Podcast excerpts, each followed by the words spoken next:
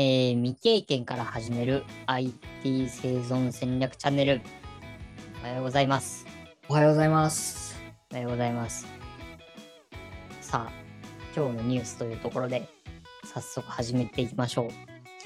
えー、っと、これはジュゴンさんのニュースですかね。はい、そうです。はい。これは何て読むのか、私には分かりかねるのですが。ちょっとまた今日もキラーパスをしようかなと思ってたんですけど、はいこれはしなくても良さそうですね。えーっとですね。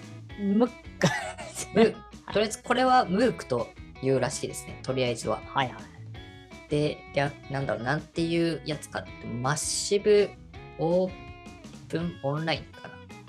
こう、はいコースみたいな。ちょっとこれ、はいはい。リンク踏んだ方がいいかな。みたいな、なんか、えっ、と、MOOC っていうサービスというか、概念があるんですけど、まあ、ここに書いてある通りにですね、大規模公開オンライン講座ということですね、えっ、と、その、なんかよくあるアカデミーといいますか、もう名だたる大学の、えっ、とですね、講座を無料で視聴するみたいなことができるサービスがありまして、それをちょっと今日紹介しようかなと思ってます。はい。よいしょ。で、MOOC とは。でですね、大規模公開オンラインコース MOOC なんですけど、まあ、マッシブオープンオンラインコースっていう略だそうですね、MOOC は。はい。で、まあ、オンラインで誰でも無償で利用できるサービスになってますと。で、まあ、世界のほんとすごい大学ばっかりなんですけど、の、とかですね、まあ、会社ですとか、そういった機関も運営、運営してるとかやってるサービスで、ま、いろいろなですね、あの、講座が提供されてますっていう形ですね。で、メジャーなサイトなのが、まあ、コーセラとか、エディックスっていうサイトがメジャーらしいんですけど、まあ、3年万、3000万人か登録されてるみたいな感じでですね。あの、まあ、これと近いというか、これが有料版になったのが、あの、ユーデミーみたいなサービスかなってイメージしてもらえれば分かりやすいですね。サポさんはユーデミーとかやったことありますかね？一応、おー、すごい。あの、動画買ったけど見てないっていう。一番ダメなパターンですね。はいはいはい。あれもね、なんか値段高いんですけど、セール期間でめちゃくちゃ安くなるみたいな感じですよね。あ、そうですね。で、何買われたんですか？ちなみに。タイプスクリプトとか、おー、なおいですね。なんか JS 系の講義動画を買ったんですけど、はいはい。全く見てない。全く見てない。はいはい。まあ、買って満足するタイプみたいな感じですかね。そうですね。その、友人と安くなってるらしいよっていう話をしてて、はいはい。買ってみよっかって言って買って、はい。なんか、もう多分早1、2年ぐらい経ったんじゃないかなっていう。ちょっとね、まあまあまあ、あの、応用が終わったら、あの、見ます。これはややらないやつみたいな感じややらが。ないやつ。多分、来年も同じこと言ってんじゃないかなっていう気がします。っていうのが、まあ、似たようなのが、すいません、話それましたけど、ユーデミー。はい。で、まあ、それ、それの、なんだろう、もうちょっと、もうちょっとというか、無料になって、えっ、と、まあ、講座形式、第1回、第2回、第3回みたいな感じの、えー動画形式のコンテンツで、まあ、世界で、えっ、と、まあ、使われてるのが、まあ、MOOC っていうサービスですね。はいおうん、お金かけたくないとか、なんだろうな、まあ、極論もう大学行きたくないっていう人が もしいらっしゃれば、まあ、もう本当大学の講義レベルの内容とかも公開されてるので、まあそうですね、その上京するのが難しい人ですとか、大学に行く資金が難しいっていう方も、まあ、対象になるのかなっていう気はしてますね、こちらは。で、まあ、MOOC っていう概念がこんな感じなんですけど、まあ、具体的なサイトっていうのも一応お見せしようかなと思うんですが、えっ、と、まあ、JMOOC っていうのが結構良さそうでしたね。まあこういったサイトで、しかもここら辺にコース内容が書かれてるんですけど、まあ、統計学とか、なんかいっぱいあるんですよ。材料力学とか制御工学とか。そうですね。Python とかもありますね。あら、これ多分そうですね。あの、Python の僕が受けた資格の運営してる人の多分講座かもしれないですね、これ。ほとそうですね。JavaScript もありますし、データベース入門とかもありますね。まあなんか彩り緑で、えっ、と、まあ、すごく、まあ検索するとわかるんですけど、メジャーな大学とかですね、立命館とかう。はい。ありますし、これかなりその使ったら、まあ、便利なんじゃないかなっていうことで、ちょっと共有ですね。なるほど。これはなんか、いいですね。これも、あの、登録したら、全然無料で見れるよっていうものなんであ、そうです、そうです。無料ですね。ね。基本的には無料です。うんうんうん。えー、これはなんだか面白そうですね。そうですね。なんで、ぜひね、皆さんもなんか気になる講座を探してみて、あ、これ面白そうだなって思ったものはちょっと受講してみるといいかもしれないですね。はいはい。で、なんかその全部受けたり、なんか合間になんかテストとかがあったりするんですよね。はい。で、まあ、そのテストに合格とかして、次の講座に進んだりすると、なんかその講座を終了しましたよみたいな、終了証明書みたいなのも発行できるそうなんですよ。おそー。なんでその大学の単位として認められたりですとか、まあ、もしかすると職,、職歴とかかなにもうんうん。経歴かなにも一応書くことができるようなあのうん。証明書を発行することができるのでこれもそうですね。確か数百円でできたのかな。だったような気がしますけどなんかそういうのもはい。発行してみたりですね。その、まあ、自分の経歴に発行をつけるというかっていうことも使えるのかなっていう気はしてますね。まあいいですよね。なんかその、話題にもできますもんね。こういうのを受けたことあるんですよっていううん話ができるだけでもね、ちょっと違ってきますもんね。そうですね。まあ、私はまる大学のこういう講座の、えー、と修了証明書持ってますよとかっていうのを伝えると、あそういう人なんだなっていうふうに見てもらえたりするかもしれないですね。はい。でこれが一応日本版みたいな感じで、海外のやつも一応あるんですけど、はい。コースラが多分海外のサイトかな。はい。もうこれはもう英語ぎっしりなんで、僕は多分読めないんですが、えーっと、コース、なんか、なかったかな。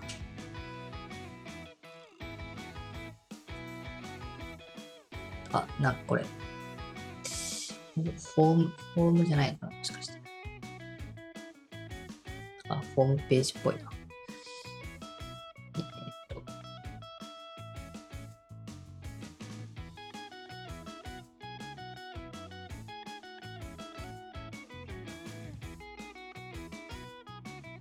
と、あ、うん、なんかここら辺から探すのかな。あそうですね。データサイエンス、ビジネス、コンピュータサイエンスとかなんかありますね。情報系ありま。すね。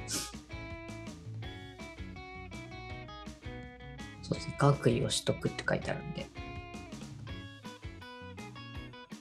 はい、Python。なんかこれもね、あの、パッと見た感じも、あの、東京大学より上位の大学ですか？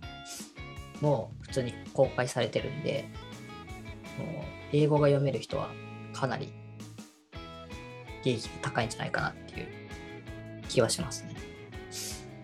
あの、マサチューセッツ大学とか、ハーバード大学とか、なんかそこら辺の多分大学の講座も公開されてるので、いいかなっていう気はしますね。MIT の授業を受けたことあるんですよって 生きれるっていうことですね。そうですね。そうですね。終了書バンみたいな、ドヤーみたいなはいはいのができるっていうことですね。なんか面白そうですね。その海外の大学の講義ってどんなのか知りたいみたいな。はいはいはい。そう、触りを簡単にね、できそうな感じですもんね。こういうのって。そうですね。そう。なんでもう、大学の内容もね、こうやってオープンにしていく仕組みがあるっていうのはかなりいいですよね。うん。これは、あの、かなり、かなり気になりましたね。おおーそう、一時なんだろう、僕らが入社した時って、なんだろうな、はいあの、どなたかが確かこれやられてた記憶がありますね。あでもこれ以上は何も言えないんですけど、あのーそうですね。確か、確かやってたはずです。そうなんですけど、その人は機械学習だったかな。機械学習をやりましたみたいな、確か話してて、はいはいそうそれをそう今見てみて、あ、こういうサービス使ってたんだなっていうのをちょっとふと思い出しながら、あそういえばこういう、まあ、サイトというか、ムークっていう概念あったなっていうことで、ちょっと今日ニュースに上げてみようかなっていった記事でしたね。はい。そうですね。これはいいかもしれないですね。晩酌のお供とかね。うん。あと 講義なんで勉強しないとダメだと思うんですけど、あの、ぜそう最近ちょっと晩酌の時に何見ようかなっていうので あの、なんかこういいのがあんまりなかったので、はいはいはい。ちょっと晩酌のお供にいいかもな、なんて今思ったりしました。そうですね。今オンラインなんでね、24時間、まあ、自分の空いた時に、まあ、講義が受けられるっていうのはかなりいいかなっていう気もしますしね。はい。そうですね。皆さんも、あの、一度覗いてみてはいかがでしょうかっていうところで、はい。僕のトニュースは以上です。はい。はい。えー、ではですね、えー、トピックの方に移っていきましょうか。えっ、と、僕のトピックですね。はい。はい。この、イミテーションゲーム。これ、あの、映画なんですけど、はいはい。昨日ですね、明日何話そうかなっていうのを考えてたんですけど、あの、そういえば、あの映画面白かったなっていうので、ちょっと今日ご紹介しますねすご。い、すごい。うん。あの、前回の映画紹介もねかなり面白かったんで、ちょっと興味 興味ありますね。あの、どういう映画かっていうと、まあ、あの、第二次大戦の時のドイツの暗号を解く、あの、マシンを作るっていうお話なんですけど、なので、まあ、あの、暗号を解くっていうところで、あの、ギリギリ、このチャンネルで話してもいいんじゃないかなっていう。あの、暗号系ですか？暗号符号みたいな。そうですね。あの、ただ難しいことは、ちょっとね、僕も調べたんですけど、分かんなかった。あわかん結論分かんなかったんですけど、あのーまあ、えっ、と、ほぼノンフィクションみたいな 映画だと思っていただければはいいはいいのかな。と。あの、アラン・チューリングっていう方が、皆さん一度はお名前聞いたことあると思うんですけど、えっ、と、まあ、有名な、えー数学者ですね、えー。の方が、えっ、と、そのドイツのですね、えっ、と、まあ、暗号機、そのエニグマっていうもので、まあ、当時その第二次大戦の時に、あのーまあ、こうイギリスですとか、その連合国側のこう、なんていうんですかね、にバレないように、すごく優秀なこう暗号を使って、まあ、あの、戦況を進めていたという中で、じゃあそのエニグマの暗号を解読しなきゃいけないよねっていうところで、まあ、あの暗号を解読するために、えっとそういうマシンをこのアラン・チューリングっていう人が作るんですね。で、えっとこれがですね、その今でいうところの,、まあ、あのコンピューター、今のコンピューターとか AI の考え方の,、まあ、あのベース的な部分はいはい一端を担ってるというところが、あの面白いところかなと。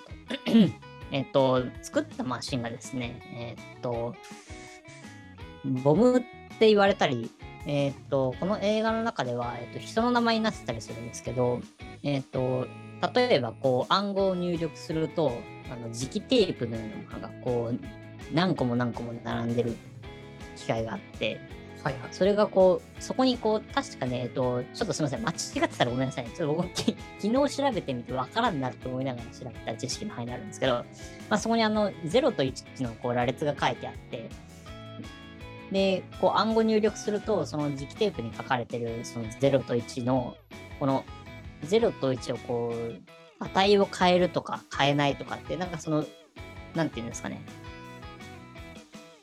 こう、やってることは0と1を書き換えるとか、右から左にこう1を移動するとか、はいはい。すごい簡単なんですけど、それをこう何十個もの磁気テープで行うことで、その暗号を解読すると、そのエニグマっていうものも自体も確か、えっと、なんか文字を入れると、その例えば A って入れたら B って変換されるとか、そういう単純な仕組みを何こう何回層も深くして作ったような暗号機なんですね、確か。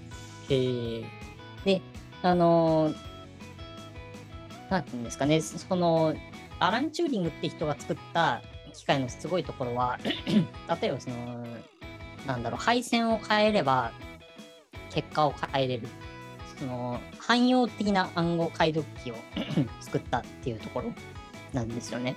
はい。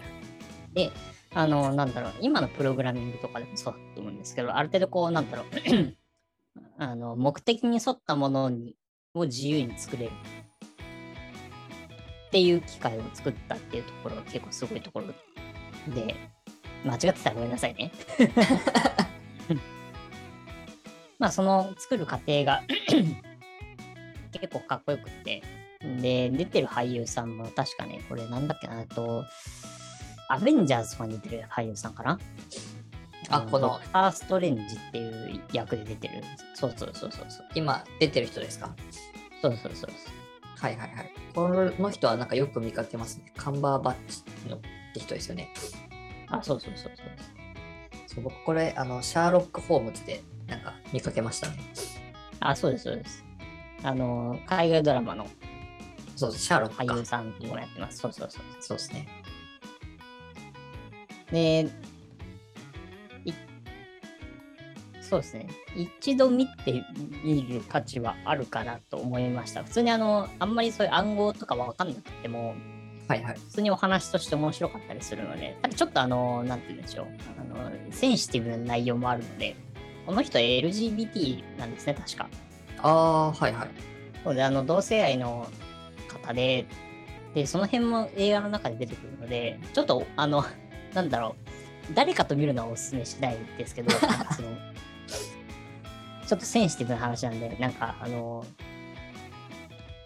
見終わった後の感想がの共有はちょっと難しい、まあ人によっていろいろ意見があるので、その難しいところなんですけど、えー、そう、ただあの、一人でじっくり見てもらうと、なんかいろいろ思うところ、考えることあると思うんで、ぜひ見ていただけたらなと。計算機みたいなでかい端末が出てくるみたいな感じなんですかね。あ、そうですね。でそれがこう、なんていうんですかね、まあ、あの、映画の中では自分で考えるっていうような、その、なんかアラン・チューリングが言ってるんですけど、はいはい。目的に沿って回、回路を変えられる端末なんだよっていう。おだそこがやっぱその今のコンピューターとかのこうなっていうんですかね、01ベースの考え方はいはい。に大きい影響を与えてるんじゃないかって言われてるんですけど、はちょっと気になりますね。はいまた、うん。見ます。はい。その肝心な機械のところの話が難しすぎて、あの何の説明にもならなかったと思うんですけど、ちょっとチューリングマシンとか、えーっと、チューリング完全だったかなっていう考え方とかがあって、それをちょっとググってみてもらうといいのかなって。えー、はい。多分、あの、頭のいい人なら、わかるんじゃないかなと、僕は分からなかったです。はい。あれはい。皆さん一度見てみてください。というのが私のニュースでした。あトピックでした。はい。はいですね。映画コメンテーターみたいになってきましたね。い、やー、ちょっとね、解説下手すぎて。いやいやいや。だいぶ面白そうだなってのが伝わってきましたよ。はい。はい。あの、ジモさん、ブラウザバックお願いしてもいいですか？わかりました。となんか、うまく押せなかったです。はい。えーっと、では、えー続いて、ジュゴンさんのトピックなんですけど、えーはい LPIC01。はい。はい。え、エルピックですね、これ確か。そうですね。エルピックと言われます。前お話ししたやつですよね、これ多分。前、そうです。前ちらっと打ち合わせの時に雑談ベースでちょっと話した時の内容ですね。うんコマンドペチペチしてるんですよね、みたいな。はいはい。言ってた時のお話で、まあ、エルピック101に合格したしましたっていうことで、まあ、ちょっと合格した時の勉強内容とかこういう資格ですよっていうのをちょっと紹介できたらなと思ってます。はいでですね、えっ、と、LPIC とは何ですかっていう感じなんですけど、まあ、Linux Professional Insti、ちょっと読めないな、 tute Certification と、まあ、Linux 技術者認定試験と呼ばれるものの資格なんですけど、まあ、LPIC123 っていう風にあるんですけど、その1の中にも、えっと101と102両方合格しないと、その LPIC1 取りましたよっていう風に認められない資格になってまして、まあ、2つあるみたいな感じですね。で、まあ、その中の片方の、まあ、101を今回、ちょっと僕が合格しましたよっていうお話になりますね、こちらは。なんかよく言われるのが、あの、LPIC と、まあ、なんか LINAC っていうのも、これは女子資格であるんですけど、この違いなんですかとかなんかよくあるんですけど、なんかその LINAC の方は日本限定みたいな、なんか日本向けの資格らしくて、えっ、と、LPIC の方は、まあ、国際標準向けの資格っていうような違いで、まあ、出てる内容は大体同じみたいな内容になってるそうですね。で、レベルが1、2、3みたいな感じになって、レベル1がまあ優しめで、2がまあよくできる人、3がまあかなりできる人みたいな感じの難易度が分かれてます。で、これも、えっ、と、なんだろう、なんか飛び級でいきなり3から取ります、2から取りますっていうことはちょっとできないらしくて、下位の資格を持ってないと、まあ、その上位の資格は受験できないみたいな内容になってるそうですね。おーそう。なんで僕はまあレベル1から、まあ、一番下から取ってって、まあ3まで行きたいかなと思ってます。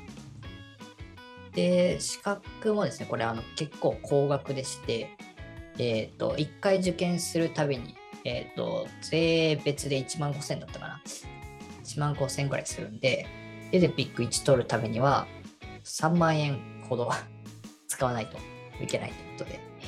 えー、ああ、やっぱそうですよね。そうですそれぐらいかかりますよね。そう、めちゃくちゃ高額な内容なので、これね、あの、一般の人が取るのは、ちょっとおすすめしないのかなと思ってますね。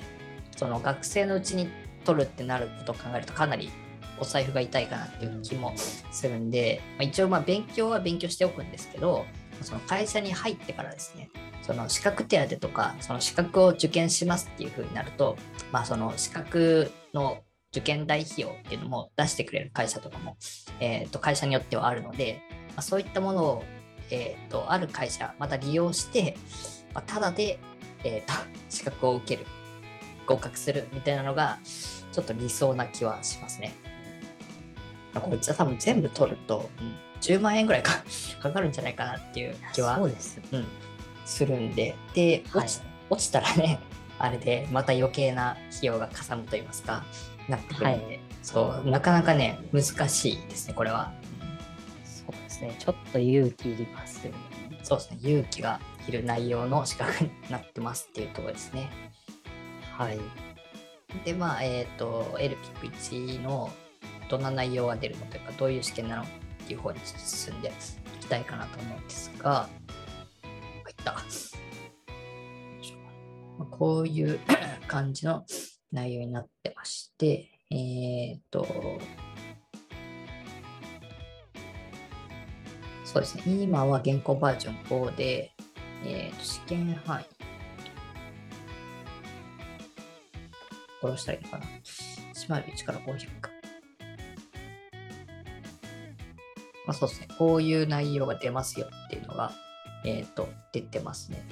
ちょっとわかりづらいんで、日本語に翻訳しますが、いけるかな。そうですね。これが出題範囲内容ですかね。えっ、と、まあ、101だとシステムアーキテクチャのハードウェア設定の決定と構成。ということで、まあ、こういった内容が出ますとか、もう本当にその Linux に特化した試験なので、まあ、Linux のあれですね、こうあのシステムの構成ファイルですとか、まあ、Linux で使えるコマンドとかの試験の問題内容が問われるみたいな感じのものですね。ランレベル、ビルトターゲット、システムのシャットダウンについてとか、結構あの範囲が、えー、と101は一番まあ優しいという言われてるんですけど、うん範囲の種類も結構多くてですね、えっ、と、まあ、なかなか難しい感じはしてますね。はい。仮想化とかもありますね。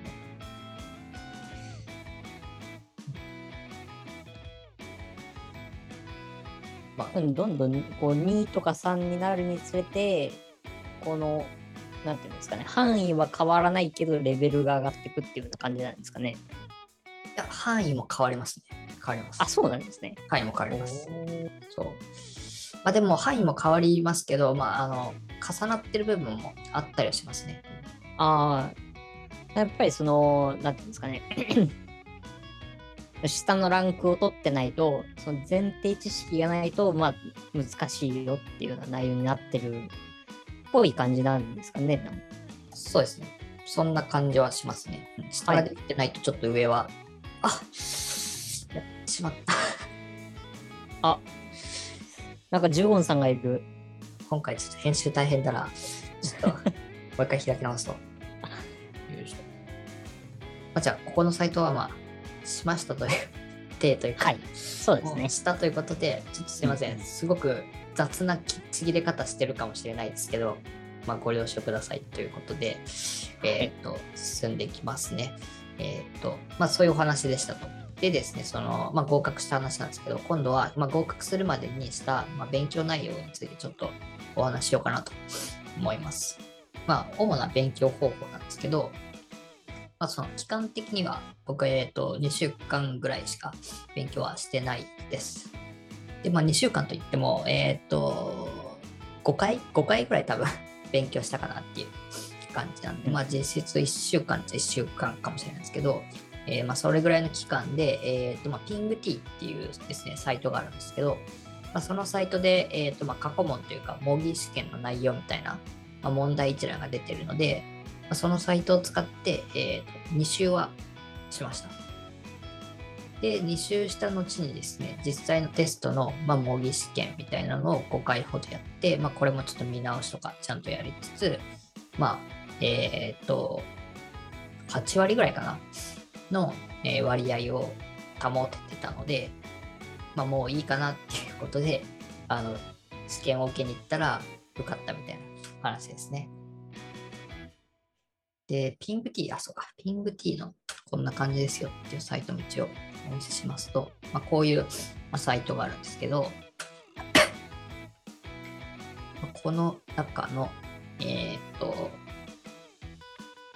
エルピック、これかな？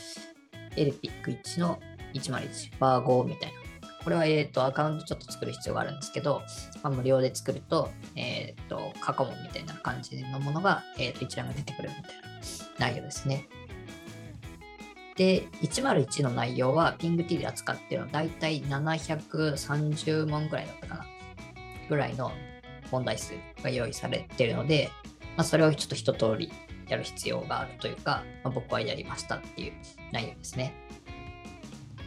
で、こちらが、えーと、101は無料なんですけど、102の試験の勉強したいっていう風になると、もうこれ以降はちょっと有料コンテンツになるそうなので、えっ、と、まあ、1ヶ月いくらとか、1年間でいくらみたいな、まあ、パッケージの種類が分かれてるんですけど、まあ、それを買う必要があるみたいな感じの内容ですね。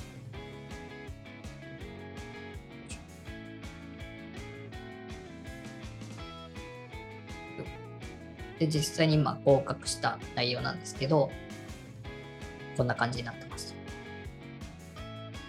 で、これがですね、えっ、と、配点が一番低いのが200。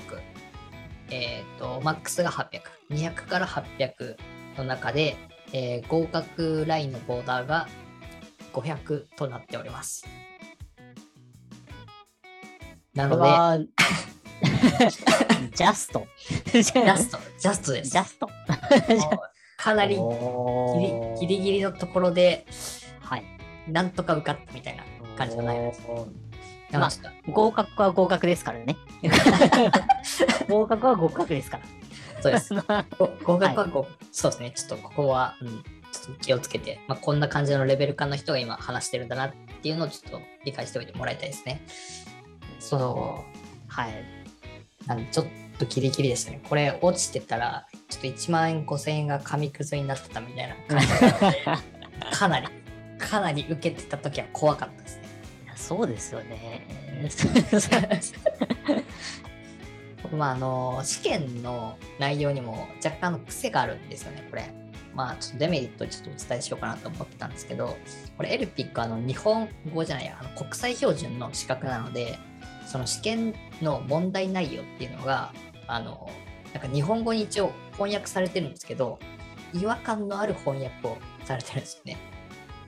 あ、そう。それはちょっときついですね。そう。なんで問題内容が、なんか、ちゃんと日本語になってないみたいなところがあって、何を問われてるのかが、若干まあ、まあ、汲み取ろうと思ったら汲み取れるかもしれないですけど、まあ、問題によってはちょっと何を言ってるんだっていうところもあって怖いっていうところもあります。ただ、いえーっとですね、英語の実問題内容も見れるんですよ。英語に切り替えるというか。そう。なんで、英語が、おーうん英語が読める人は、英語に切り替えて、あ、こう、原文こんな風になってるので、みたいなのを確認して、まあ、回答するっていうこともできるので、まあ、ちょっと、そうですね、臨機応変にと言いますか、やる必要があるかな、みたいなところがありますね。なるほど。そうなんですよ。ちょっとこれは言いあ言い訳ですね。言い訳の500ーいえいえ まああのー合格したら勝ちですから。まあまあそうですね、勝ちだ。